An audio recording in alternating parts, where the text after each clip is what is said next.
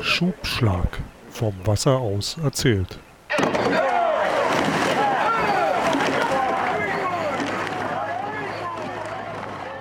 Herzlich willkommen zu einer neuen Folge vom Schubschlag, unserem Podcast übers Rudern und vor allem über Geschichten, die der Rudersport schreibt und geschrieben hat. Äh, mein Name ist Carsten Jeski und mit mir zusammen, wie immer, dabei Matthias Zappel-Zander. Hallo Zappel.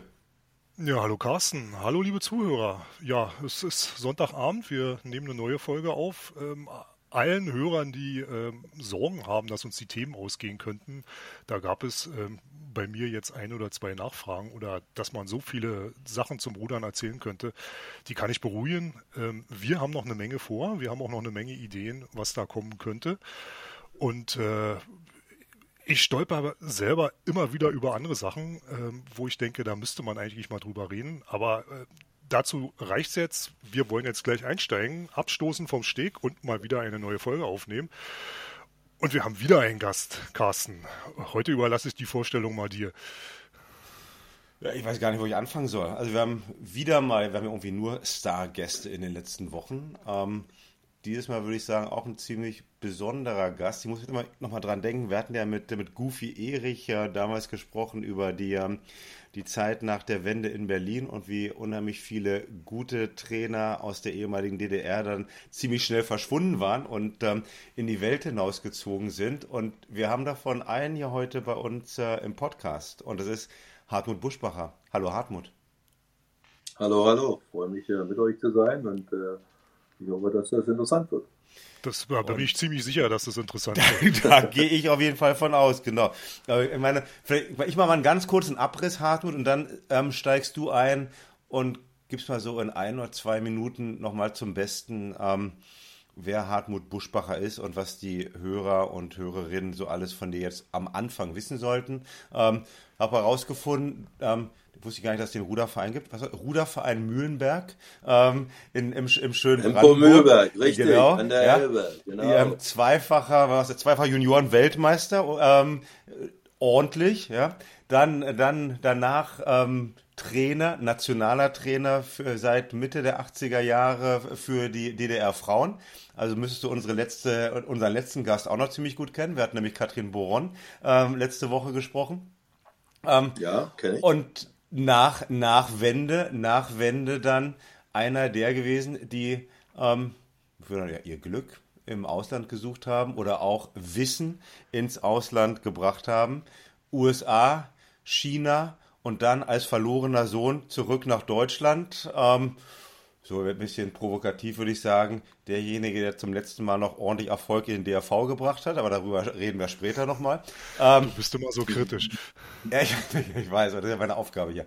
Ähm, und einfach wirklich jemand, der die ganze Welt gesehen hat und mit dem wir heute über seine verschiedenen ja, Ruderstätten reden wollen, aber auch, was er da mitgemacht hat und vielleicht auch ein bisschen ähm, was man aus den Erfahrungen, die Hartmut gemacht hat, vielleicht in das Jetzt, ja, in die Gegenwart mitnehmen kann. Weil ich habe, da komme ich gleich nochmal drauf, ich habe ein paar schöne Zeitungsartikel von vor 10, 15 Jahren gefunden. Da hatte ich so bei mir gedacht, Mensch, da hätte ich ja auch 2. Februar 2023 raufschreiben können. Ähm, aber dazu, dazu später nochmal mehr. Ähm, Hartmut, was habe ich jetzt in dieser extrem oberflächlichen Zusammenfassung alles vergessen? Ja, nicht viel. Äh, ich sage mal aus meiner Sicht heraus, Mühlberg an der Elbe, da gab es nicht allzu viel zu tun. Da habe ich mich für Sport interessiert. Volleyball, Leichtathletik, Fußball, war alles nicht so richtig. Äh, Rudern lag mir, hatte ich aber keine richtige Lust, weil es so anstrengend war und so langweilig. Jedenfalls hat es geklappt, bin ich zur, nach Berlin eingeladen worden zur Sportschule äh, mit 15 Jahren, 1973. Und da ging das relativ gut los. Ich kann mich noch an unseren Trainer erinnern, Herrn Hübner, der sagte, Jungs, wir haben 20 Leute hier und ich mache das einfach für euch, wir brauchen nächstes Jahr 10 noch. Ja, der kann wieder nach Hause gehen. Ja, und dann natürlich sitzt du da als junger Mann, das ist aber komisch. Aber ich muss ich sagen, hat mir eigentlich geholfen. Das war ein ganz klarer Weg, also du musst unter den ersten 10 sein. Ja, und das lief sportlich relativ gut an, muss ich sagen. Also dann auch äh, bei den Junioren äh, mit, dem, mit dem Trainer auch Herrn Schulz. Ich hatte ja dann unter Herrn Schulz trainiert und dann auch mit seinem Sohn zusammengerudert. Ja, das war ja auch so, erst bei der Mutti trainiert, dann beim Party trainiert. Das war nicht ganz so einfach, wir haben das gut gelöst. Ja, dann das erste Männerjahr 1977. Da waren wir, damals gab es ja die PWK, hieß das, glaube ich. Ja, da waren ja, musst du über 60 Männer Zweierrunde am Tag. Ja. Das war ja Wahnsinn. 60 Männer Zweierrunde. Ja, wenn du da im Finale warst, wir waren im Finale, da war das ja was. Ja, da kann ich mich noch erinnern, wie einer der großen Olympiasieger, wir sind die beiden dann. Ja. Jedenfalls hat sich das sportlich äh, relativ gut entwickelt. Ja, äh, wir waren dann Ersatz gewesen, also ich war Ersatz gewesen 1978 und 80. Und dann kam so ein bisschen der Punkt für mich, wo es nicht weiterging und wo ich mich entschieden habe, na, ist, ist das, bist du da der richtige Mann für den, für den Erfolg oder nicht? Und da gab es sich eine Möglichkeit, weil ich Trainer äh, studiert habe. Äh, das, das gab es nicht so oft, dass halt eine Stelle äh, möglich war als Trainer. Und da hat mich der Chef praktisch äh, ein bisschen überredet und ich muss ihm heute noch danken dafür, Herr Evers, dass ich das gemacht habe. Damit habe ich praktisch 1981 als relativ junger Mann äh, meine Traineraufgaben begonnen. Das hatte ich bei unter Herrn Mund, ja, der dann später nach Frankreich gegangen ist, äh, angefangen als Assistenttrainer. Dann hatte ich die Möglichkeit in der nächsten Straße, wo ja der Frauenclub war, äh, Dynamo Berlin.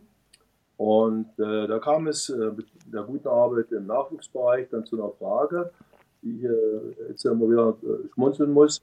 1985 äh, wurde aufgrund Leistung der, der A-Trainer abgesetzt. Ja, aber der ursprüngliche Trainer, der dafür eingesetzt werden sollte, hatte dann gesagt, er will es nicht machen. Und der, der zweite Mann, der das dann eventuell noch hätte machen sollen, wollte das auch nicht. Und ich habe mich gemeldet. Ich ja, du bist ein bisschen noch zu grün dafür, das machen wir erstmal nicht. Ja. Und bei der nächsten Woche war immer noch kein Kandidat da. Habe ich gesagt, ich mache das doch. Ja, dann müssen wir mit Herrn Grobler sprechen. Und so kam ich praktisch, äh, habe ich mit Herrn Grobler gesprochen. Er sagt, okay, ich gebe dir eine Chance, Sie brauchen einen junger Trainer. Ja, dann war ich praktisch im Herbst 1985 der Seniorentrainer für die Frauenmannschaft Dynamo Berlin. Und dann, zu meiner Überraschung, äh, äh, lief das relativ gut. Äh, wir hatten ja auch eine relativ, sagen wir mal, eine zentrale Führung in, in der Richtung, dass, dass viel Hilfe da war, auch für, für Trainingspläne, äh, auch, auch ein Erfahrungsaustausch, äh, wie man trainieren muss in diesem Bereich. Ja, wir hatten natürlich die Weltspitze ja beherrscht. Äh, wir hatten ja fünf Frauenclubs. Ja, und jedenfalls hatte ich das Glück, dann äh, für den Frauen Achter berufen zu werden, 1987. Das ging dann natürlich im ersten Jahr gleich daneben. Wir hatten zwar den Vorlauf gewonnen gegen Rumänien mit fünf Sekunden, aber im Finale waren wir nur Vierter. Da dachte ich, naja, siehst du, hochgestiegen, schnell runtergefallen. Äh, hatte aber das Glück. Ja, Wurdest du nicht gleich ausgetauscht dann danach? Naja, wurde ich nicht. Überraschenderweise äh, hatte ich nochmal eine Chance bekommen, äh, 1988 den Frauenachter zu machen. Und da haben wir es ja besser gemacht. Ja äh, muss ich sagen. Dann hat es ja besser geklappt. Und äh, das war natürlich schon, schon ein tolles Ding, muss ich sagen. Ja, als, als junger Trainer äh, mit der Mannschaft, aber da muss ich natürlich auch den, den Trainern, dem Kollektiv da äh, danken, die dann wirklich, das, das, da konnte man einfach viel lernen. Ja. Und äh, dann 98 äh, sind wir zur WM gefahren, im Zweier ohne, hatten da gewonnen. Und da kam die USA-Trainer vom Frauenzweier zu mir und sagte, ob ich denn mal Interesse nach Amerika zu kommen für den Trainingslager, so eine Art Erfahrungsaustausch. Weil die hat ja mitgekriegt, dass die Mauer war ja äh, runtergefallen und sagte, ob das vielleicht möglich wäre. Da haben wir das organisiert, haben das möglich gemacht, waren drei Wochen in Boston, haben einen Tag unser Anführungsstriche DDR-Training gemacht und einen Tag das amerikanische Training. Ja, ja, wir konnten natürlich ihr Training nicht leiten, das war 6 mal 1000 Meter Anschlag kannten wir gar nicht. Und wir hatten ja unsere 20 Kilometer, 22 Kilometer Schwachsinn 18. Dann haben die gesagt, das geht ja gar nicht. Jedenfalls äh, war das ein gutes Trainingslager und dann bin ich gefragt worden vom Verband, ob ich eventuell die Möglichkeit wahrnehmen würde, äh, äh als Verbandstrainer Frauen in der USA zu arbeiten. Und dann habe ich ja gesagt. Hast du dann noch irgendwie nochmal eine Nacht drüber überlegt oder war das sofort Angebot? Ja, nee, ich habe, das ist eine gute Frage. Nee, nee, ich habe die Familie zusammengeholt und auch mit den Kindern, die sprachen ja relativ wenig Englisch, die Kinder gar nicht. Und selbst ich habe ja kaum Englisch gesprochen. Ja, ich habe das Interview auch so ein bisschen die Tricks, sage ich mal so. Da habe ich mir noch einen Übersetzer geholt, damit ich die Fragen richtig verstehen, richtig ja. antworten kann. Ja, wir hatten das übers Telefon gemacht damals. Ja, aber jedenfalls alles geklappt. Wir haben den, den, den, den mutigen Schritt gemacht. Und ich sage mal so, hat sich auch voll gelohnt, muss ich sagen. Ja, für alle. Äh, und äh, das war natürlich nicht einfach. Wir sind am 18. Januar im Golfkrieg. Das Flugzeug war völlig leer. Wir konnten sitzen, wo wir wollten. Ja. weil sie alle Angst hatten äh, vor einer Bombe im, im Flugzeug. Jedenfalls kommen wir da an und am Montag, wie gesagt, die Kinder in die Schule. Die kamen natürlich am ersten Tag ein bisschen, bisschen mit Tränen nach Hause, weil sie, das, geht gar nicht, haben sie gesagt. Ja, das, das wird schon, das wird schon. Oder dasselbe habe ich wieder mit den, den Sportlern gemacht. Ich hatte zwei sehr gute Steuerfrauen und da habe ich auch gesagt, die ersten drei Tage, ich sage euch alles, was ich denke, ich brauche zum, zum Coach an Worte, ich übersetze das und dann lerne ich das und dann habe ich zumindest erstmal äh, ein gutes Repertoire, wo ich erstmal mit allen erstmal arbeiten kann. Vielleicht noch nicht so viel erzählen, aber zumindest kann ich die Einheiten gut leiten. Ja, und von da an habe ich das dann, wie gesagt, zehn Jahre lang gemacht in den USA. Und, Wo warst du denn dann? Äh, welche, welche Stadt war denn das dann? War das Boston? Ja, ich habe in Boston angefangen, direkt at Harvard University und dann 1993 sind wir nach Chattanooga gegangen, Tennessee. Ja. ja. Die hatten extra ein Bootshaus gebaut äh, für die Frauen und da konnte man relativ gut rudern. Plus äh, war also jetzt nicht ideal, muss ich sagen. Ja, für Großboot schon. Und dann hatten wir nochmal die Möglichkeit nach, äh, muss ich sagen, nach San Diego zu gehen. Das war natürlich optimal. Ja. Aber insgesamt war die, die Zeit in USA gut. Es war natürlich eine harte Umstellung ja, mit meinen Trainingsvorstellungen, die wir hatten. Ja, wir hatten ja Athleten, die hatten Tag, den ganzen Tag Zeit, meistens. Ja, und das ist natürlich da anders. Ja, aber ich war einfach beeindruckt mit der Energie, die die gebracht haben. Ja, die mussten ja fast alles selber bezahlen. Äh, die haben sich entschieden, nach Boston zu kommen, wo ich bin. Und äh, haben da trainiert. Also da musstest du nie Angst haben, dass sie irgendwie abkürzen oder mal eine Einheit locker machen. Und dann sind die zur Arbeit gegangen abends nachmittag wieder zurückgekommen. Also war schon beeindruckend. Ja. Was, Sache, da, da, da, da, gehen wir doch mal gleich mal los haben. Hast du dich, wie hast du dich dann da auch dann selber eingestellt? Ne? Das ist ja die Geschichte, die ich auch vom Zappel kenne als, äh, als, als Wessi. Ne? Das waren irgendwie eigentlich immer früher in der DDR, da wurden so lange Trainingsprogramme geschrieben und man wusste sowieso, dass irgendwie die zweite Einheit, wenn der Trainer nicht mitkommt, fahren wir, fahren wir einmal um die Kurve, dann legen wir uns dann eine halbe Stunde hin und dann kommen wir wieder zurück. Ähm, ja, aber so wurden ja die Trainingspläne. Ja, Jeweils, das ist die, die, die Legende, die ich mal kenne. So wurden die Trainingspläne auch konzipiert, weil man schon wusste, die Sportler machen dann sowieso irgendwie 20 Prozent oder 10 Prozent dann doch nicht. Ähm, und dann hast du dann, dann kommst du in so eine komplett andere Welt, ja, wo die, wo du, genau wo du sagst, die sind, also die kommen dann extra zu dir, ähm, die machen wahrscheinlich den Trainingsplan auf die Minute, ähm, was du, was du, ja. den, was du den vorgibst, ja.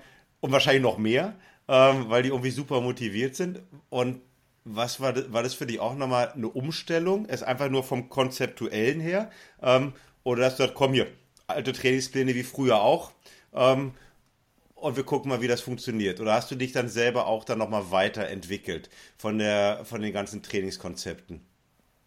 Ja, musste ich. Äh, das, du konntest das Konzept, was ich mitgebracht habe, in Richtung Ausdauer da nicht 100% umsetzen. Das war, völlig, war mir völlig klar.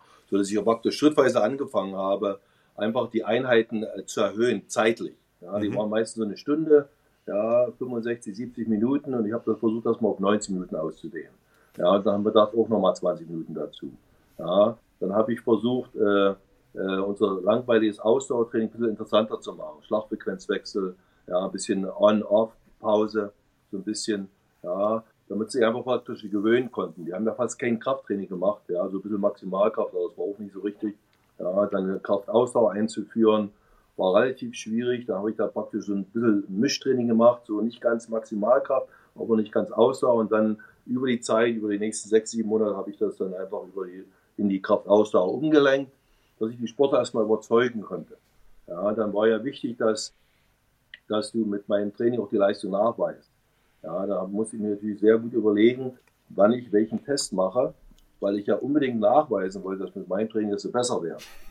Ja. also das ist auch ein bisschen getrickst. Äh, ja, naja, klar, du machst erst ein bisschen müde, dann machst du einen Test, einen Eingangstest und dann machst du gut Training, dann machst du gute Erholung und dann verbessern sie sich. Ja. und dann hatte ich aber auch gelesen, Hartmut, dass du dann da auch noch irgendwie so einen, so einen amerikanischen Buddy dann gefunden hast, ähm, der irgendwie Athletiktrainer war. Stimmt es? Ja, äh, hatten wir. Äh, äh, das fand ich eigentlich auch ein bisschen notwendig und richtig. Ja, denn in ich sag mal so, im Profisport oder in den USA speziell, da war immer das Modell Football. Da habe ich immer gesagt, na, wie viele Trainer haben die denn? Ja, denn ja. sagten mir auch, naja, eigentlich ist es richtig, auch einen, einen, einen, Krafttrainer zu haben, der sich da auskennt. Äh, und da hatten wir ja den in Chattanooga. Ja, und der war absolut spitze und hat sich dann auch in Rudern reingedacht für uns. Ja, und ich muss sagen, die Mädels waren natürlich physisch teilweise sehr stark. Ja, und das hat sich natürlich auch in Leistung wiedergespiegelt. Ja, das einzige Manko, äh, was ich äh, leider nicht geschafft habe, war eben den Achter äh, auf Gold zu fahren oder eine Medaille zu fahren. Ja, da hatten wir 96, nachdem wir Weltmeister wurden, 95 die beste Chance, haben wir noch Luzern gewonnen. Da wollten wir es richtig gut machen, aber da hatte ich doch, glaube ich, zu viel trainiert. Ja, da war die Erholung nicht gegeben. Und dann ist natürlich klar, wenn du nicht in Form bist, dann kommen die ganzen Umstände ja äh, in, in Atlanta, die Familie ist da, die Freunde sind da, der Druck, der Druck ist da. Und dann ging es leider schief. Ja, das, das war nicht gut. Aber na gut, passiert. Und wie war das jetzt so von als, als Trainer? Weil du hast doch da mit komplett anderen Charakteren zusammengearbeitet als in deiner Zeit dann von 85 bis 90, würde ich mal denken, oder nicht? Ja, richtig. Und dann ist so wie immer. Es gibt welche, die sind relativ offen, die wollen lernen, die ja. wollen zuhören, die wollen sich mit einbringen. Da gibt es welche, ja, der kann es sowieso nicht. Der kommt aus dem komischen Country. Ja, also der, wie soll der, wie soll der Athleten verstehen? Das geht doch gar nicht. Okay, ja. ja. Und das ist ja durchaus richtig gedacht in bestimmten Weg. Ja. Aber ich habe es einfach geschafft, meine Athleten zu überzeugen, dass das Training, das wollten sie auch, die wollten ja Verbandstrainer haben, ja, äh, der die Leistung äh, verbessert. Ja. Und äh, wenn du das schaffst, das vor allem das Vertrauen der, äh, der Frauen äh, gewinnst, dann, dann gehen die natürlich dann noch für dich durchs Feuer. Und äh, das hat dann einfach gut geklappt, muss ich sagen. Ja. Ja, ich hatte irgendwann mal, glaube ich, mal im letzten Jahr mal so, so eine Chronik von US Rowing in den Händen. Und äh, da warst du, glaube ich, Gott, ne? Da, das waren, da waren so die, die verschiedenen Jahre in den 90er Jahren, Frauenrudern, ähm, gerade ein bisschen so durch, durchgeblättert, äh, wo genau diese Geschichten, ne, von irgendwie aus dem, das war wohl relativ dürftig Anfang der 90er Jahre. Dann gab es den, den großen Aufbau mit dann Titel 95 im Achter und dann Enttäuschung 96, aber da war, also mhm. ich sah Hartmut Buschbacher überall in, äh, in dieser Chronik von, von US Rowing und nur ja, in den auch, höchsten Tönen gelobt.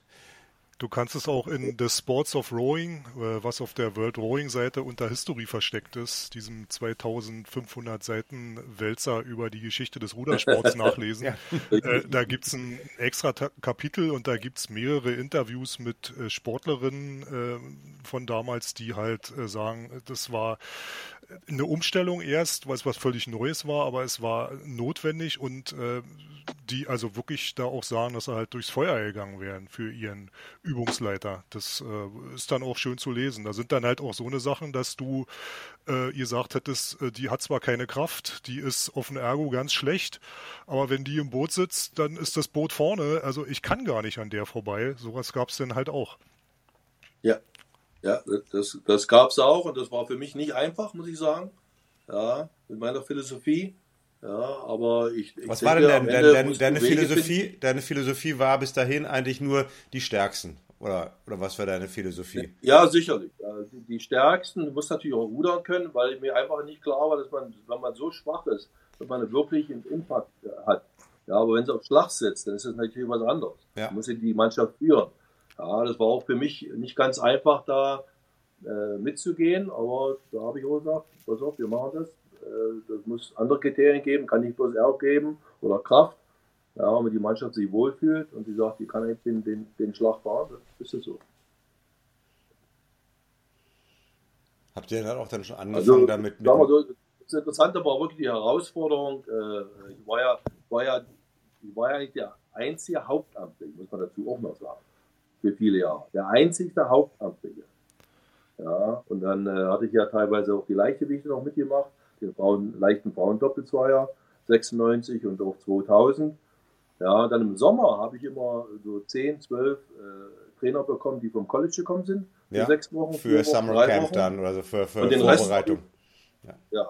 Und was ich da gelernt habe, zum Beispiel eine Sache, die ich manchmal hier auch ein bisschen feststelle, die die Trainer ein bisschen fehlt wie man das organisiert, dass du mit mehreren Booten gleichzeitig trainieren kannst. Mhm. Ja, die Schlachtfrequenz nutzen, ja, Kraft pro Schlag, äh, da kannst du on-off fahren, Ja, ich musste mir was einfallen lassen, wie ich mehrere Bootsklassen gleichzeitig auch zu trainieren, anstatt bloß mit einer mitzufahren. Ja, und äh, da war ja nur San Diego ideal mit drei Kilometern hin und zurück. Ja, da war das relativ gut lösbar. Und einer meiner Assistenten äh, war Tom Tierhaar. Das ist eine lustige Geschichte. Äh, der Tom, äh, der war mit der äh, äh, einer Sportlerin zusammen vom Achter, die ich unbedingt haben wollte. Die war sehr gut im College schon. Ja. Und die sagt, sie kommt nur runter, wenn ihr Freund mitkommt. So, der, der Trainer oder sowas? Ja, ist er. Ja, dann habe ich gesagt, okay, dann machen wir das. Ja, also hier eine gewisse Flexibilität auch dran. Und er kam damit runter, Tom Tiha, das ist ja der berühmte Tom Tiha, der dann zehn Jahre hintereinander immer Gold gewonnen hat bei der WM und bei, dreimal bei Olympia. Mhm. Ja, der hat also als Assistentrainer angefangen. Äh, das ist eine lustige Geschichte. Ja, das ist ordentlich. Und warum, warum bist du denn weggegangen aus den USA? Das ist eine äh, Erfolgsgeschichte. Also ich sag mal so, die, die, die waren generell nicht zufrieden äh, mit meiner Leistung im Achter.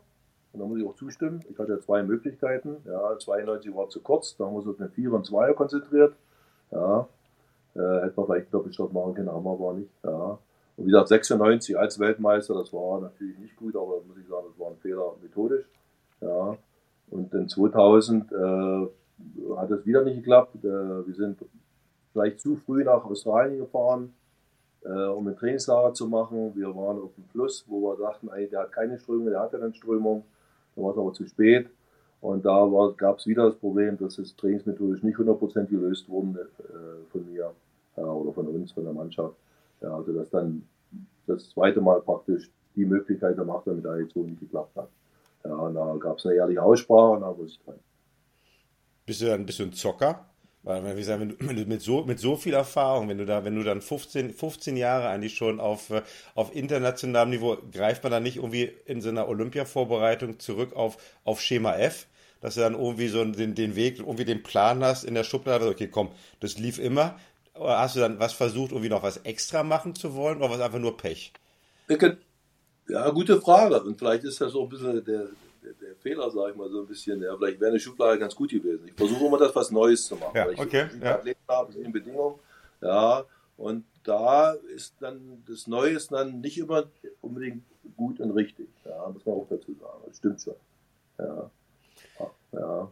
Also heißt den Vorbereitung Olympia 2000 ist nicht in die Schublade gegangen, sondern in den Mülleimer. Ja, genau. Naja, ist immer schade für die Sportler, weil ja. die, die, die, machen das. Ja, natürlich. Ich meine, für mich, also als, als Trainer kommt man da drüber weg, aber ich finde das eigentlich für die Sportler so schade. Ja, die haben ja das gemacht, was ich gesagt habe. Ja, ja, ja genau. Ja, wir, hatten, wir, hatten, ja auch viele Belastungsgrößen, wo alles im, im, im, grünen Bereich war. Ja, wir hatten ja dann auch zum Beispiel den, den äh, wie heißt das, der Rapid Charge gewonnen. Ja. Mit einer sehr guten Leistung. Ja, da wollten wir, habe ich noch mal ein bisschen was bestellt. Und dann machen wir noch ein bisschen anpassen, dass wir noch ein bisschen schneller fahren. Hm. Das ich auch nicht machen.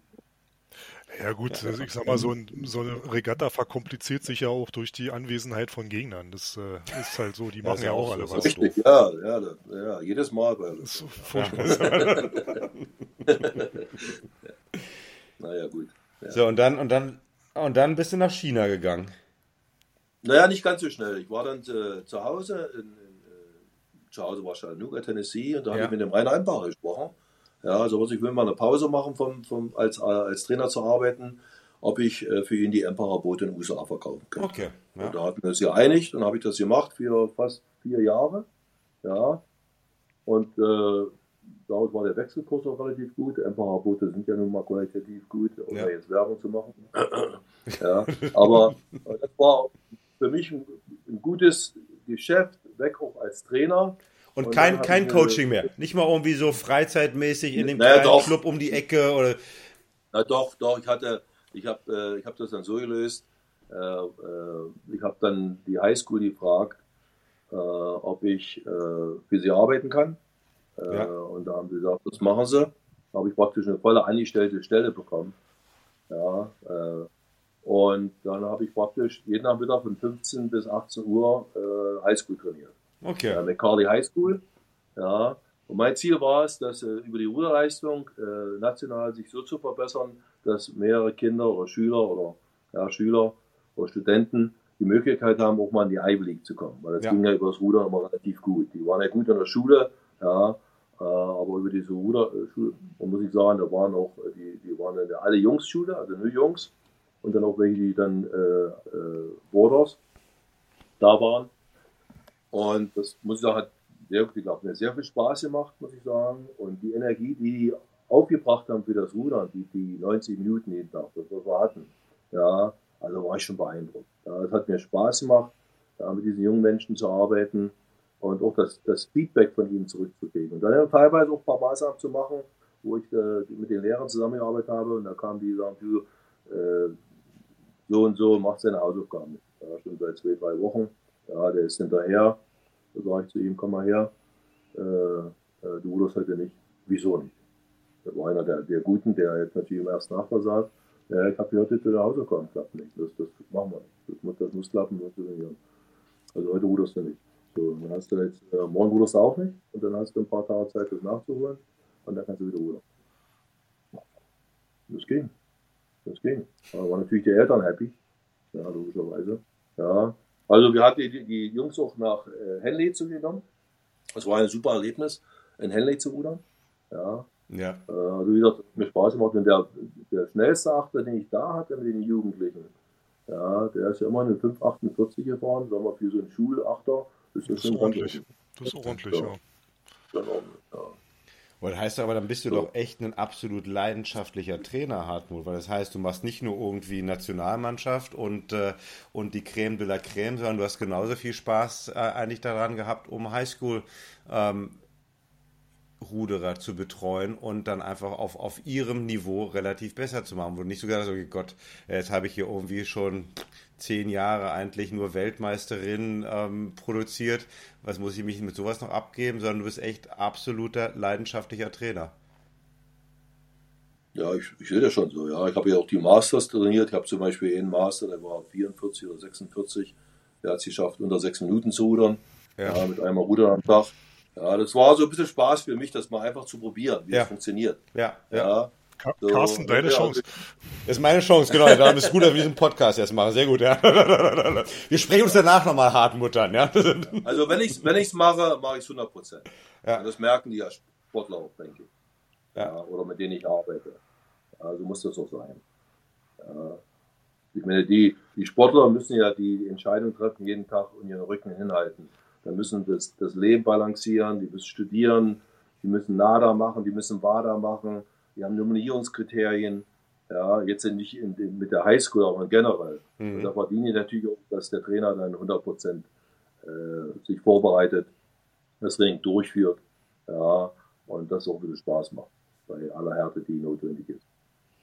Ich halte hier den, den Fuß auf dem Gaspedal. Ne? Jetzt, jetzt China, komm, Hartmut. Und dann kam oben, dann, dann stand oben der Chinese vor der Tür.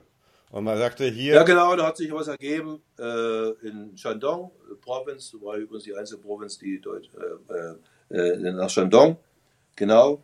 Und das hat ungefähr zwei, drei Jahre gedauert. Aber wie, äh, wie, wie geht denn das erstmal? Wie, wie ergibt sich denn so? Also du bist ja da in, in Tennessee, äh, du bist in deiner Highschool ähm, und irgendwann steht dann bei ja, dir du kennst Hause... Ja, du kennst ja, ja, ja, du kennst ja Trainer. Ich kannte den, den Igor Grinko, der war, der war in China. Ja, okay. Und äh, der hatte mich gefragt, ob ich Interesse hätte, da hinzukommen. Ja. Da habe ich natürlich erst mal gesagt, ja, ich denke mal drüber nach. Gut, das ist ein faszinierendes Land. Äh, ja, könnte ich mir vorstellen. Ja, weil die hatten ja auch Bedingungen, dass die Athleten auch relativ gut trainieren konnten. Und äh, ich habe gesagt, gut, wenn ich der König bin, kann das ansagen, was ja dann manchmal nicht so einfach ist äh, mit den Chinesen, mit dem System, äh, wie sie das widerspiegelt. Aber es hat sich ergeben in Shandong äh, mit der Unterstützung des Boss, der da war, dass ich eigentlich so trainieren konnte, wie ich wollte. Und äh, das hat ihm gefallen. Wir hatten gute Leistung. Und dann hatte ich ja so praktisch so einen Provinzvierer äh, für die Olympischen Spiele qualifiziert. Okay. 2008. Ja, die haben sie nachqualifiziert. Ja, da haben wir damals Kanada geschlagen. Das waren praktisch alle vier Leute, die ich in den anderthalb Jahren zusammengebaut habe. So hat sich das ergeben. Und dann kam ein Gespräch zustande über den äh, Herrn Keidel in 2008. Ich bin 2006, Ende 2006 bin ich nach China gegangen und dann hat sich was ergeben mit Herrn Keidel. äh, bezüglich eventuell nach Deutschland zurückzukommen. Und das war dann doch irgendwie verlockend. Ja, da habe ich, da überlegt man natürlich. Und ich hatte einfach gesagt, das ist einfach eine Möglichkeit, da kann man nicht Nein zu sagen. Ja, ich meine, ich, bin ja, äh, du guckst ja hin, was die Deutschen machen. Ja, und, äh, und ich fand, äh, ich hatte Wege gesehen, wie ich da helfen kann als Trainer.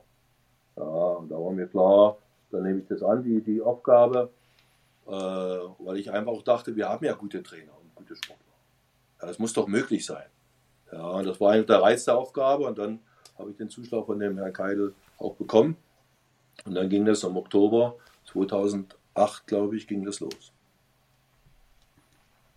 Dann habe ich jetzt, ich habe ich hab ja erzählt, ne? ich habe ja mich ein bisschen vorbereitet. Ähm, und habe hier so ein Interview gefunden und da stand dann drin, ähm, also Hartmut Buschbacher soll erstmal das deutsche Rudern wieder zurück in die Erfolgsspur bringen. Und äh, was ähm, nach den enttäuschenden Olympia-Auftritten 2008 fehlte, war laut Hartmut Buschbacher Führung und eine klare Vision. Was hast du denn da angefunden? Ähm, ich, sag mal so, ich habe einfach daran geglaubt, dass wir gute Athleten haben. Hatten wir auch, gerade der Jahrgang 88, 89, 90, die waren ja super. Ja, bei der U23, U19. Ja, ich fand, wir hatten gute Trainer. Äh, da muss irgendwas schiefgelaufen sein. Das konnte nur sein aus, aus, meiner Sicht heraus, dass im Training vielleicht doch weniger trainiert wurde, nicht mehr hart genug trainiert wurde, dass auch mal methodische Fehler gemacht wurden und dass man vielleicht auch mal international äh, äh, Vergleiche ziehen sollte und was wird da gemacht äh, in, in, Bezug auf Umfang, Intensität und kann man da bestimmte Sachen reinbringen, um einfach das wieder äh, umzubiegen, äh, aus meiner Sicht heraus. Und da gab es ja auch gerade mit dem, mit dem Achter, wenn du da hinguckst, da wurden ja ein paar Fehler gemacht. Ja, äh, in der Selektion so ein bisschen äh, auf die falschen Pferde gesetzt, sage ich mal so ein bisschen, ja, äh, was ja passieren kann. Äh, und äh, ich denke, die Jungen waren, die jungen Kader waren noch nicht in der Lage, das zu zeigen, was sie konnten.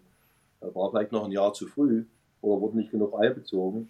Ja, und ich habe einfach geglaubt, dass die Trainer, die wir haben, das einfach lösen können mit, mit, mit einer Vision, mit, mit, mit, mit, ein paar Inhalten, äh, die stimmen, die wir ausprobieren. Und äh, ich denke, das hat ja dann auch im ersten Jahr ganz gut geklappt. Nochmal zurück. Wichtig war für mich. Dann kommt, dann kommt, äh, ich, weiß ich, ich fange an ein bisschen zu bohren jetzt, ne? weil es, es gibt ja also irgendwie, für mich jedenfalls, würde ich sagen, es, es könnte ja Parallelen geben mit der, mit der Gegenwart. Ähm, also die, so ein paar Interviews, die ich gelesen habe, kann man sagen, oh, die könntest du wahrscheinlich auch jetzt halten.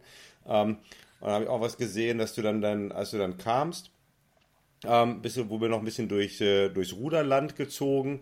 Ähm, ich habe einen so einen Bericht gefunden, da stand dann drin, dass Hartmut Buschbacher mal in Hamburg war ähm, zum, zum Vortrag. Ich du da mehrere Vorträge gegeben hast im ganzen Land, um über deine internationalen Erfahrungen zu sprechen. Und ähm, ein bisschen jetzt wieder äh, überspitzt formuliert. Hast du dann also ähm, Ruder Deutschland von der großen, weiten Welt erzählt, ähm, wie das die Neuseeländer machen, wie das die Amerikaner machen, wie die unterschiedlich trainieren, wie die auch unterschiedlich selektieren.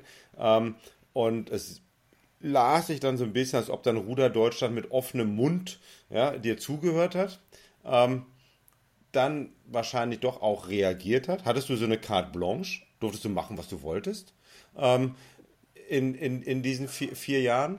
Und natürlich ist die Frage, wenn du dir jetzt auch mal jetzt so ein bisschen dann wieder das Rudern in Deutschland anschaust, haben die Leute irgendwie nur vier Jahre lang Hartmut Buschbacher zugehört und danach nicht mehr? Weil ich könnte ja genau jetzt, wenn ich mir irgendwie wieder internationale Regatten anschaue, dann würde ich jetzt noch die Niederländer hinzufügen, ja, weil es ja meine Freunde sind. Die hattest du damals noch nicht so auf dem Schirm gehabt, 2008. Ähm, aber ähm, ist das nicht, ist das wieder die Zeit eigentlich, dass so ein, so ein, Hartmut Buschbacher kommt? Und was, was hast du denn davor getroffen? Also, ist es eine Carte Blanche gewesen? Bist du einfach auch so ein, so ein Typ, der in der Lage gewesen ist, alle von deiner Mission und von deinen Inhalten zu überzeugen, dass dann alle mitgezogen haben? Ähm, weil vor ein paar Jahren kam ja zum DRV auch mal ein ein neuer Bundestrainer, von dem man denken würde, der, hat auch, der hätte auch Internationalität mitgebracht, aber der ist dann relativ schnell wieder weggegangen. Ähm, du bist geblieben, vier Jahre lang. Richtig, da sind ja jetzt mehrere Fragen. Ja. Wir haben ja auch noch Zeit. Ja. Ich habe ich hab versucht zu kommunizieren mit den Trainern, was meine Ideen sind. Ja. Und um einfach so ein bisschen eine Version aufzubauen, dass wir das können. Wir nochmal, wir haben die Athleten wir müssen unser Training ein bisschen anpassen. Ja, vielleicht müssen wir auf Kraftausdauer Maximalkraft machen, was wir ja dann auch ein bisschen umgesetzt haben. Ja, wir müssen, äh, da gab es auch mit der Selektion, die Athleten waren ja sehr unzufrieden, dass es nicht durchsichtig noch war, nicht eindeutig. Und ich fand, das haben wir gut gelöst äh, 2009, 2010, dass da eine klare Nominierung war. Da wurden die Trainer mit einbezogen. Wenn die, die Sportler hatten, dann sind die mitgefahren. Ja, wenn die Sportler bestimmte Nachweise gebracht hatten, äh, gerade was jetzt Achter betraf oder Doppelvierer, musste es im Finale sein, besser noch 1 bis 4. Ja, und ich denke, dass es auch sehr wichtig war für Männer Riem, den, äh, das war ja meine Entscheidung, den Ralf Holtmeier zurückzuholen. Ich dachte, der, der ist der Männertrainer, der kann das, der muss zurück. Und äh, der, war, der war ja im Frauenbereich äh, erfolgreich mit der Goldmedaille, zweimal Bronze, glaube ich. Ja, aber ich fand, das war für mich unheimlich wichtig, dass er zu Männern zurückkommt. Das hat er dann gemacht. Ja, und ich denke, das war entscheidend. Und dann die Skull, äh, den, gerade Männer Skull wieder aufzubauen weil wir hatten äh, mit Paul Schulze, Tim Grohmann, dem Herrn Wende, Show, ja, wir hatten einfach ein paar junge Leute, die wollten. Äh, die waren aber physisch stark. Und dann ist es mit Herrn äh, mit äh, äh, Markus Schwarzrock, der hat das übernommen, äh, die entwickelt, auch mit dem Herrn Scheibe.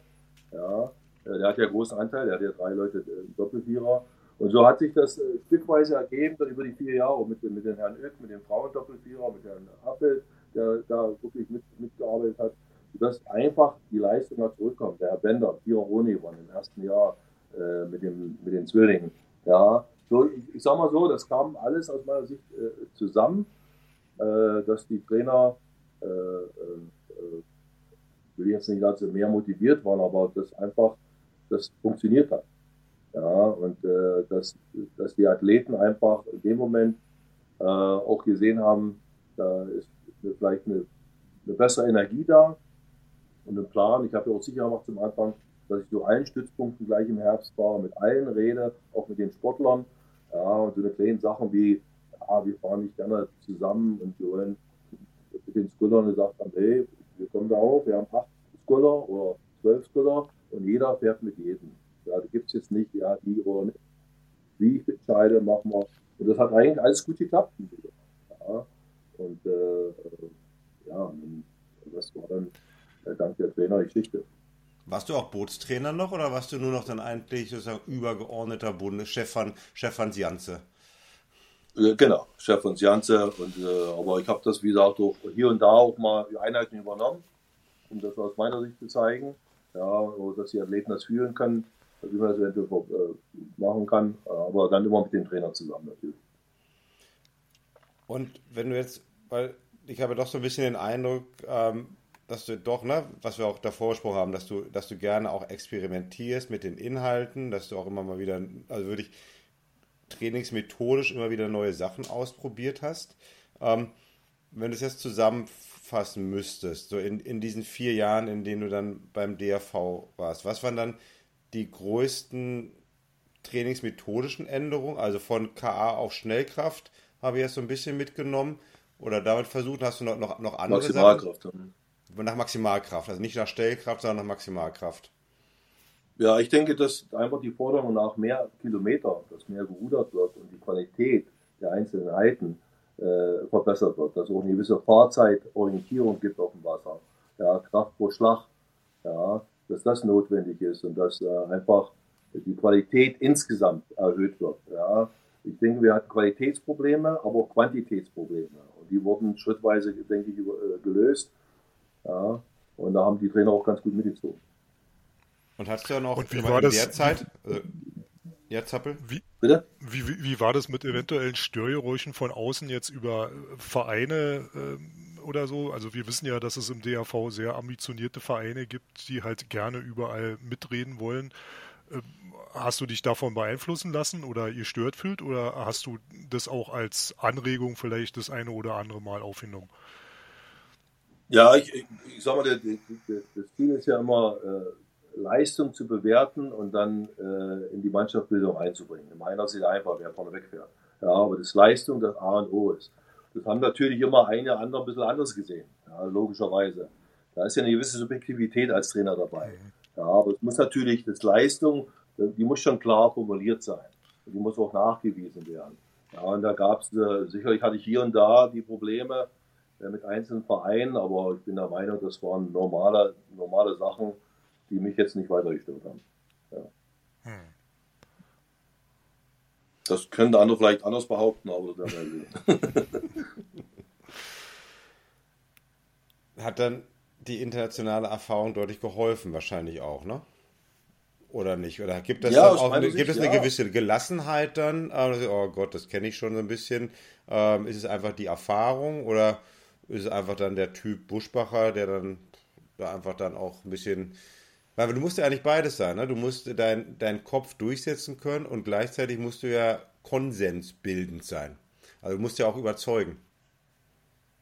Das ist richtig und das ist, das ist ja die, die hohe Kunst. Aber ich denke, äh, dass äh, umso mehr man das Leistungsprinzip äh, durchsetzt und, umso mehr man trainingsmethodische Lösungen anbietet, umso einfacher wird das ja auch.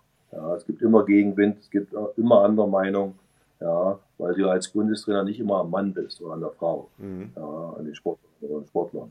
Ja, das ist immer doch ein bisschen anders. Ja, aber ich denke, dass ich durchaus äh, mit meiner Gegenwart äh, die Einheiten bereichert habe und auch mit dem Wissen äh, in Richtung rudertechnischen äh, äh, Formulierung, ich denke, auch meinen Beitrag da geleistet habe, dass sich das verbessert. Was war, was war denn in, in der Periode, Hartmut, dann so 2008, 2012 oder fangen wir mit 2008 an? Weil du hast ja den, den internationalen Vergleich gemacht, ne? Hattest du dann da ein Land, von dem du gedacht hast, okay, das war jetzt so ein bisschen das Leuchtturmland und äh, von denen hast du jetzt am meisten kopiert oder das wolltest du versuchen auch umzusetzen oder war es eigentlich nur Buschbacher Land? Nee, nee, nee, nee. Also ich, ich muss ja sagen, ich hatte ja den Vorteil, äh, mit sehr guten Trainern, weltweiten Trainern zusammenzuarbeiten. Teddy, ja, ja äh, Spracklin, ja, den, den, den, den Superman Herrn Gobler, ja, äh, aber äh, jetzt auch am Ende mit, mit, mit äh, Paul Thompson und, und Steve Redgrave, ja, äh, Tom, wieder Tom Tier habe ich schon genannt, Tonks, ja, von Neuseeland. Äh, das sind einfach Erfahrungen, wo man einfach selber äh, mehr lernt, wenn man offen ist und mal hinguckt, wie, wie das System funktioniert, was kann ich lernen für mich. Man kann es ja nicht eins zu eins übernehmen, das ist ja immer das Problem. Mhm. Ja, man muss einfach bestimmte Sachen rausziehen können für sich. Ja, funktioniert Umfang, ja, wenn du den Zweier ohne anguckst, äh, mit Bond Murray und, äh, und der Tonk, äh, Trainer Kong, die haben ja unheimlich Umfänge gemacht. Ja, die haben dann selbst im Buch beschrieben, das war einfach zu viel. Das konnten die nicht mehr. Ja, ja aber da war der Erfolg dahinter. Ja, dann gibt es ein anderes Programm, äh, Spreckle, ja, fährt hoch und runter, Pyramiden und das, aber auch Umfang.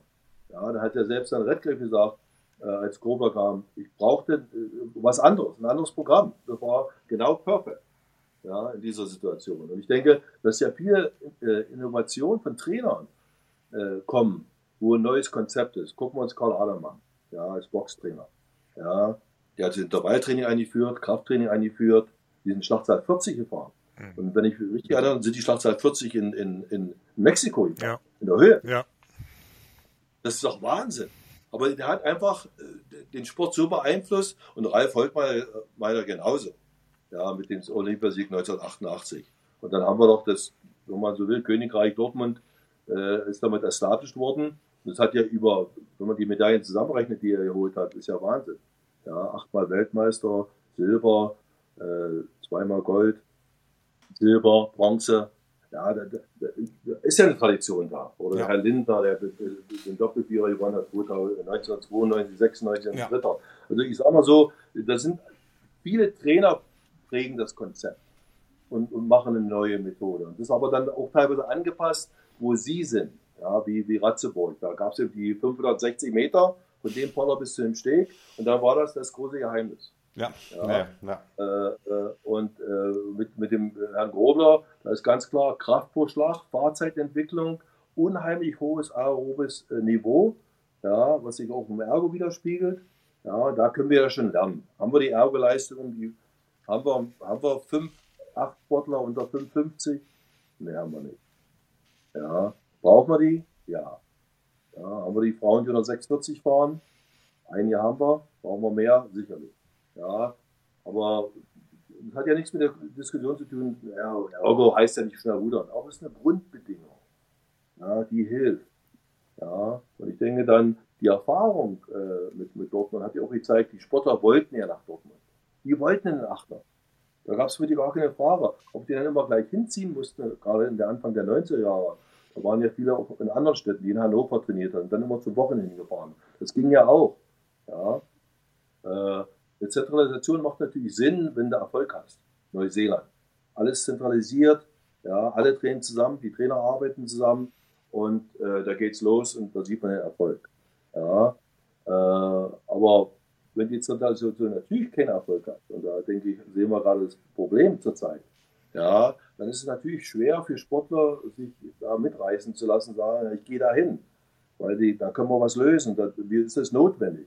Ja, ich sehe mal, erstmal musst du die Kleinbootleistung wieder entwickeln. Wir brauchen die Kleinbootleistung und die aerobe Kondition. Ja, die kann man auch, äh, die, die, kann sich widerspiegeln über, über 2000 Meter und 5000 Meter. Das sind Grundanforderungen und dann muss man auch gucken, trainieren wir ihn noch. Trainieren wir auch hier und da über 200 Kilometer. Ja, also ich sag mal, aus meiner Sicht, so schwer ist das nicht. Es gibt genügend Parameter, die alle Trainer gleich machen. Mhm. Ja, so und deswegen ich sag mal, der, äh, der hatte, ich fand, ich habe das Buch ja auch von dem Karl Adam gelesen, was ich ja so, so, so super finde. Ich habe es auch gelesen, ja. Der sagte, die Struktur der Leistung ist auf allen Gebieten gleich. Ja, das heißt ja auch, dass bestimmte Strukturen wie Rudertechnik ja, eine gewisse Basis haben. Da kann man dann natürlich variieren. Ja, äh, das konditionelle Leistung eine gewisse Basis haben, eine Grundvoraussetzung. Und wenn die nicht stimmt, dann kannst du doch, zaubern kann doch keiner. Ja, bin ich der Meinung. Bevor wir zur Gegenwart nochmal kommen, Hartmut, lass nochmal, weil dann hast du ja 2012 war nochmal eine richtig ordentliche, super erfolgreiche Olympische Spiele für, für den DRV. Ähm, und danach hast du aber keinen Bock mehr gehabt. Oder was war dann? Ja, ich, ich sag mal so, das waren einfach äh, verschiedene äh, Punkte. Auf dem Höhepunkt soll man stoppen. Genau, das war ein guter Punkt, muss ich sagen. Ja. Äh, dann hatte ich ja, du hast ja auch ein Leben. Ja, zu dem ah, Zeitpunkt okay. hatte ich, äh, ja. hatte ich, du hast ja auch ein Leben nebenbei als Trainer, ja. Ja, und äh, wie gesagt, dann äh, kam da auch eine Beziehung ins Spiel und die, Beziehung war eben in Amerika und da, da musste natürlich auch drüber nachdenken. Ja. Und äh, dann war auch, ob ich das nochmal vier Jahre machen will, mit, mit der Konsequenz, ja, ist es notwendig, weil ich hatte mich ja eigentlich so gefühlt, dass ich reinkomme und was verändere. Aber ich bin eigentlich nie reingekommen mit dieser, also ich, ich verankere mich jetzt in Deutschland, das mache ich weiter. Ja, und äh, vielleicht wären vier Jahre nochmal gut gewesen, aber ich fand, das war ausreichend und ich habe mich entschieden, dann nochmal ein Angebot nach China anzunehmen ja, was ja auch deutlich lukrativer war, muss man ja auch sagen, ja, äh, aus meiner Sicht heraus. Und habe da äh, die Möglichkeit genutzt, äh, das in der Richtung zu machen. Äh, und habe damit das äh, äh, Kapitel Deutschland dann auch für mich abgeschlossen gehabt. Ja, und eigentlich erfolgreich. Und wenn du, wenn du jetzt raufschaust, ich meine, schaust du ja noch ab und zu auf die Legacy also über das, was, was übrig geblieben ist von, von, von Hartmut Buschbacher. Also wenn, du, ne, wenn du sagst, okay, du kommst irgendwo rein, das macht dir am meisten Spaß, eigentlich Sachen zu verändern und aufzubauen, wie ich es mal in meinen eigenen Worten formuliere. Ähm, irgendwie dann, und dann länger zu bleiben, ist jetzt gar nicht irgendwie so dein, dein, dein Mega-Ding. Schaust du dann aber auch ab und zu zurück, um ein bisschen zu gucken, okay, was haben die dann ähm, mit dem, was ich aufgebaut habe, gemacht? Oder ist es egal, ist dann abgeschlossenes Kapitel? Ja, nicht, selbstverständlich nicht ganz, ja, aber ich, ich sehe das schon selber, dass ich für mich, äh, dass sie die Möglichkeit hatten, praktisch äh, in, in, äh, auch nochmal dann in China zu arbeiten, dann zurückzukommen. Da habe ich ja dann nochmal drei Jahre zu Hause verbracht. Ja, habe äh, da versucht, ein Geschäftsmodell aufzubauen, bin dann, dann nochmal nach China gegangen. Und ich gucke zurück, ich fand, ich habe was bewegt. Ja, äh, die Leistungen haben sich verbessert. Ja, der DOSB hat sich nicht dran ganz gehalten, was er gesagt hat. Er hat gesagt, wenn wir uns äh, verbessern, kriegen wir weitaus mehr Fördermittel, was dann nicht stattfand. Das hat mich dann auch so ein bisschen äh, fragwürdig gemacht. Ja, aber ich habe ja einfach, heute ist der Doppelvierer fast in der gleichen Besetzung. Äh, 2016 nochmal gewonnen hat, dass die Frauen gewonnen haben mit dem Herrn Öck. Ja, äh, der Achter war stabil. Gut, die Großbritannien haben sich das dann da richtig mal vorgenommen. Ja, also das, das, das freut mich schon, wenn das, wenn das so gut weitergeht. Ja. Und wenn du jetzt die Gegenwart anschaust im deutschen Rudern, das, das schreit ja eigentlich dann nach dem Hartmut Buschbacher, oder nicht? Nee, absolut nicht. Ich würde sagen. das heißt, du musst ja den Ruf nicht annehmen, aber, das, aber eigentlich, es, es, es, es schreit doch danach, um, um Veränderung zu haben. Das, ist richtig, aber die, die, die Veränderung ist doch nicht personengebunden. Die Veränderung ist gebunden an Kompetenz, ja, dass man Wissen hat, dass man die Situation erkennt, ehrlich, wo die Probleme sind.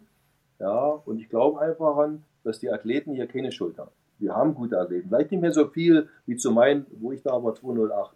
Ja, aber wir haben nach wie vor gute Athleten. Wir haben den, also ich sag mal, ich habe hier so eine Liste. Ja, der Herr Naske, 2015 U23 Weltmeister. Weber, ja, Silber und Gold.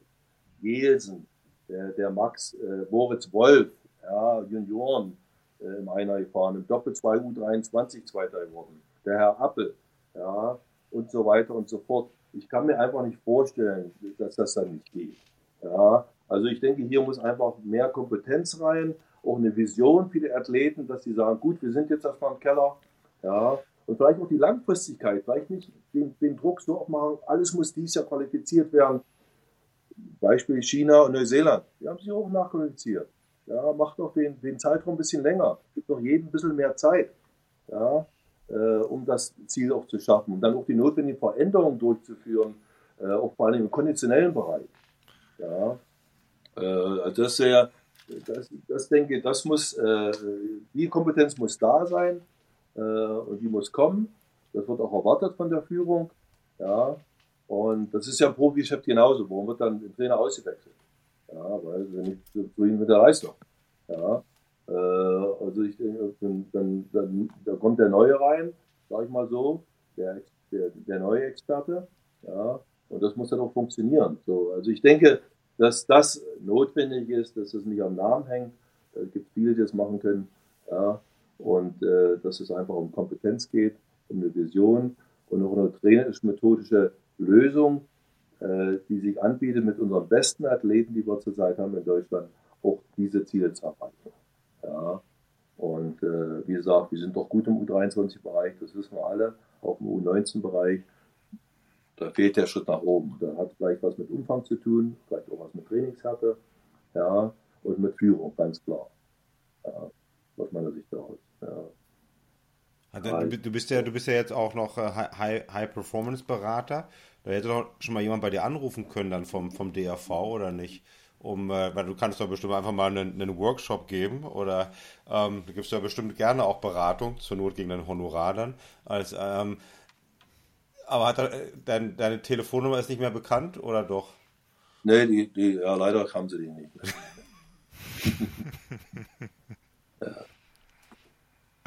Alles gut, ja. Aber wenn du, wenn du so ein Trainer, so, so ein leidenschaftlicher Trainer bist und gewesen bist, was machst du denn jetzt noch? Das, juckt es dich dann nicht in den Fingern? Das muss gar nicht, und nicht, nicht als Bundes, aber machst du jetzt neben, trainierst du noch irgendwo jetzt auch irgendwelche Highschool-Studenten ähm, oder hast du echt gesagt, ich, du, abgeschlossen, ähm, ist genug gewesen, habe das jetzt jahrzehntelang gemacht. Ist man, ist man nicht sein, sein Leben lang Trainer?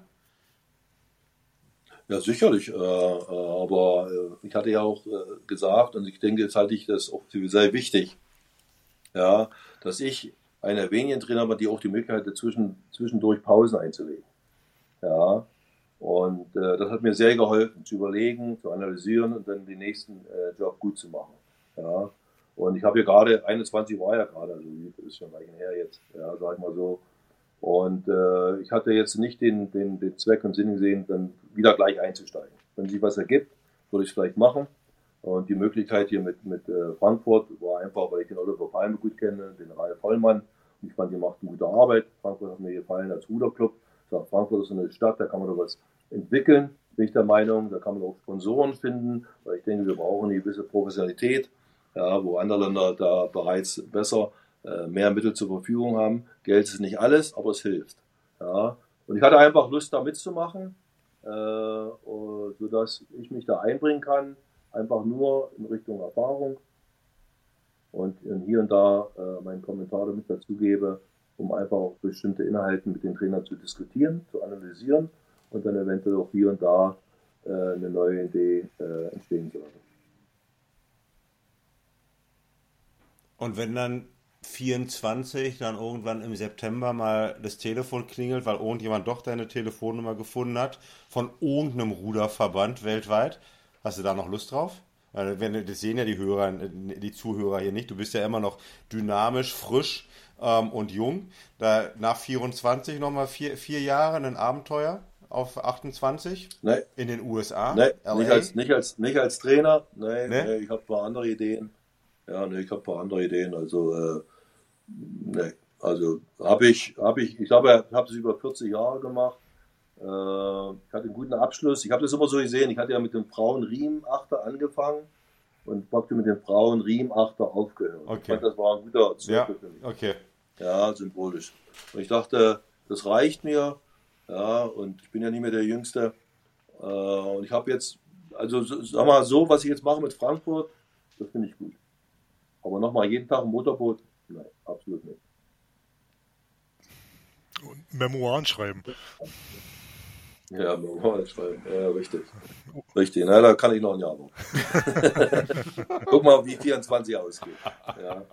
Dann, dann kann man Na, Also in den angelsächsischen Ländern wird über jeden äh, erfolgreichen Sportler und äh, Trainer im Ruderbereich äh, ein Buch geschrieben. Also bietet sich äh, für dich gerade an. Ja, alles klar, ja, okay. Ich denke drüber nach. und nimmst du irgendwie so ja. Können ja ein paar gute Geschichten mit einbauen, das ist richtig. Ja. ja. Und in den USA gibt es ja auch gute, gute Ghostwriters. Da musst du ja mal den äh, Prinz Harry fragen. Vielleicht äh, kannst du da auch wieder einen ja, genau. aus, ausleihen dann und dann schreibt er für dich das Buch dann. Ja, ja das wird dann auch richtig spannend und dann geht das in Details rein. Genau. Genau. genau. Die Beziehung Buschbacher-Holtmeier. Genau. Ja, genau. Du, du, du, du verrat uns doch nichts bitte. Ja? Verrat uns, verrat uns hier noch nichts, Hartmut. Ja, genau. Ich habe ja hier enorm aufs Gas gedrückt, Zappe, damit wir in, in dieser Stunde bleiben. Ähm, das ist natürlich viel zu, viel zu schnell gewesen, weil Hartmut, das sind faszinierende Geschichten und du hättest dir wahrscheinlich uns auch noch stundenlang unterhalten können. Ähm, Zappe, hast du noch Fragen? Nö, habe ich nicht, weil es ist ja eigentlich alles erschöpfend beantwortet worden. Ähm, ich habe die Karriere natürlich auch verfolgt, ähm, also und habe das immer so mitgekriegt und sehe auch das äh, jetzt, was du da in Frankfurt machst. Ich finde gut, dass du auf, auf die Art und Weise dein, dein Wissen und deine Leidenschaft für den Rudersport ja doch noch zur Verfügung stellst. Und ich denke, dass der eine oder andere Ruderer und auch Trainer davon profitiert und ähm, nach wie vor auch noch profitieren kann ich finde sowas wichtig, dass also diese, wie Thomas Lange sagte, dass irgendjemand das ja auch weitertragen muss, wie es die Generationen vorher gemacht haben. Äh, von daher äh, alles gut. Also ähm, schön, dass du da noch dem Rudersport erhalten geblieben bist und nicht sagst, ihr könnt mich jetzt alle, ich genieße meinen wohlverdienten Ruhestand. Ja, also ich denke nochmal hier als, als Ansatz, ja, äh, was mich da noch ein bisschen begeistert, dass auch der Trainer mal eine Möglichkeit einfach was zu sagen und das Training durchdenken und dann auch mal Feedback bekommt. Ja, viele Trainer trauen sich ja manchmal gar nicht über Sachen zu sprechen, weil sie denken, ja, keine Ahnung. Ja, mhm. ich kann da das wirklich gut absorbieren, dann kann man drüber nachdenken, ja, wo willst du hin? Klappt das? Ist den Weg richtig? Würde ich das so machen? Oder was würde ich vielleicht äh, empfehlen, anders zu machen? Und ich glaube, das klappt erstmal ganz gut. Und mehr will ich auch gar nicht. Ja, ich will ja keine Führung, das ist dem Trainer überlassen. Ich will einfach da äh, bestimmte Sachen bestärken, äh, ich, ich habe auch die Zeit äh, zu analysieren mehr. Ja, die Trainer sind ja heutzutage super beschäftigt, die machen ja fast alles. Mhm. Die sind Kind und Mutter für alles. Mhm. Ja, in so einem Bundesstützpunkt. Ja, und ich habe Zeit, da bestimmte Prognosen mal anzugucken, zu analysieren oder die Rudertechnik, ja, mit dem Herrn Kleschnev, äh, wo wir Untersuchungen haben, oder äh, die, die, die äh, Ergo-Teste und dann einfach mal ein paar Zahlen machen, Vergleiche auch international. Das hilft einfach. Ja. Das interessiert mich ja, doch noch. Wenn die Stunde ist jetzt, die Stunde ist jetzt rum, aber du hast ja gerade den Herrn Kleschneff nochmal genannt, Hartmut. Seit, seit wann hast du denn Kontakt mit ihm? Ja, wir arbeiten eigentlich schon lange zusammen. Das hat sich ergeben, äh, muss ich sagen, beim ersten Mal, glaube ich, in China, gleich zum Anfang, wo ich da war. Und da hat sich das fortgesetzt. Äh, ich hatte mal in die USA geholt äh, äh, für eine Universität und dann hat sie das wieder, dann wieder, war ich ja wieder in China, äh, wurde er eingesetzt. Also hauptsächlich da und ich muss ganz sagen, er ist ja nur äh, der studierte Mann, der Doktor und er hat ja dadurch, dass er viele Weltklasse-Mannschaften untersucht hatte, hat er natürlich ein extrem gutes Feedback, bin ich der Meinung. Ja. Und äh, das muss man einfach auch nutzen und er hat natürlich auch ein paar Ansichten, was den Vorderzug betrifft, den Beinstoß betrifft, die Einspannung. Ja, und äh, also ich sag mal so, die, da stimme ich mit überein. Er hat das Fachwissen, das bestärkt mich dann noch. Das versuchen dann auch im Training oder mit den Trainern äh, umzusetzen. So, also ich halte das äh, äh sehr wichtig. Wir haben auch die Conny, die das Speech-System macht, das australisch-englische System, was ebenfalls gut ist. Also damit kann man sehr gut arbeiten. Also ich finde, das, gehört fast mit dazu zum täglichen Training, ohne es zu übertreiben natürlich. Ja, äh, du kannst ja, wenn du dir anguckst, den, den wie hieß denn der nochmal, der äh, Bra Bradshaw, äh, der Kollege der in England, der die, die, die, die äh, Cycle-Team hatte. Die haben doch äh, acht von neun Gold oder acht von oh zehn oh, ja. Goldmedaillen ja. Und der hat doch gemacht mit, mit den Margin, ein Prozent Margin. Also nicht einen großen Schritt, aber versuchen acht Areas, neun Areas zu machen und die zu verbessern und dann das zusammenzuführen. Ja, und diese Details, finde ich, da, da, sind wir noch viel zu wenig dran. Ja, ich denke, da können wir noch viel verbessern in der Rudertechnik, äh, in der Umsetzung. Äh, äh, so, also ich, es gibt für mich genug Reserven, äh, um hier Leistung weiter noch zu verbessern in drei, vier Sekunden. Wer hat denn jetzt von den, von den aktuellen Weltklasse-Ruderern Wer ist denn da, ist international, ne? gar nicht unbedingt deutsch, wer hat denn da deiner Meinung nach die beste Technik aktuell? Wir müssen sich denn jetzt alle Zuhörer hier mal anschauen, wer hat laut Hartmut Buschbacher die allerbeste Technik? Ja, ich sag mal, die beste Technik hat immer der, der gewinnt. ja, das wäre doch kräftiger. Das wäre doch kräftiger gewesen ja. einfach. Ja, ja, nee, nee, nee, na, pass auf, geht, äh, sagt ja keiner, ist, du kriegst ja keine zwei, du kriegst ja nicht eine Zeit und eine Kürnummer. Also äh, für Technik 5. Gibt's ja nicht. Gibt nur einen Sieger. Ja, okay. Und der Sieger, der rudert gut. So muss man erstmal dazu sagen, was man ja. daraus. Ja, wenn ihr den Herrn Redgriff anguckst, 1984, wie der gewonnen ist, dann sagst du, oh, oh, oh. Aber was auch immer. Ich sage, der französische Doppelzweier zum Beispiel, ja. äh, rudert sehr gut. Ja, ich muss auch sagen, aus meiner Sicht heraus, und da werden sicherlich nicht viele zustimmen, dass der Olli aus meiner Sicht für sich, wie er trainiert und wie er gebaut ist, eigentlich sehr effektiv rudert. Ja, kann man da bestimmte Sachen verbessern, sicherlich, aber ich finde, er setzt es relativ um in, in seinen eigenen Weg und manchmal muss man, darf man das nicht vergessen.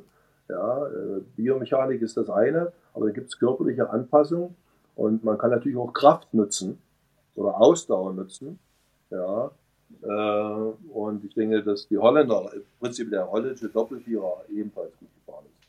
Dass unser Männerachter, ja, im Prinzip immer sehr gut fahren. Rudertechnisch sind die eigentlich die beste Mannschaft weltweit seit vielen Jahren. Die fahren am, am längsten und am besten an Schlachtzahl 40. Ja, aus meiner Sicht heraus. Ja. Äh, so, also ich denke, wir haben hier schon, schon, schon Marcel Acker damals, ja, rudertechnisch, ja, super.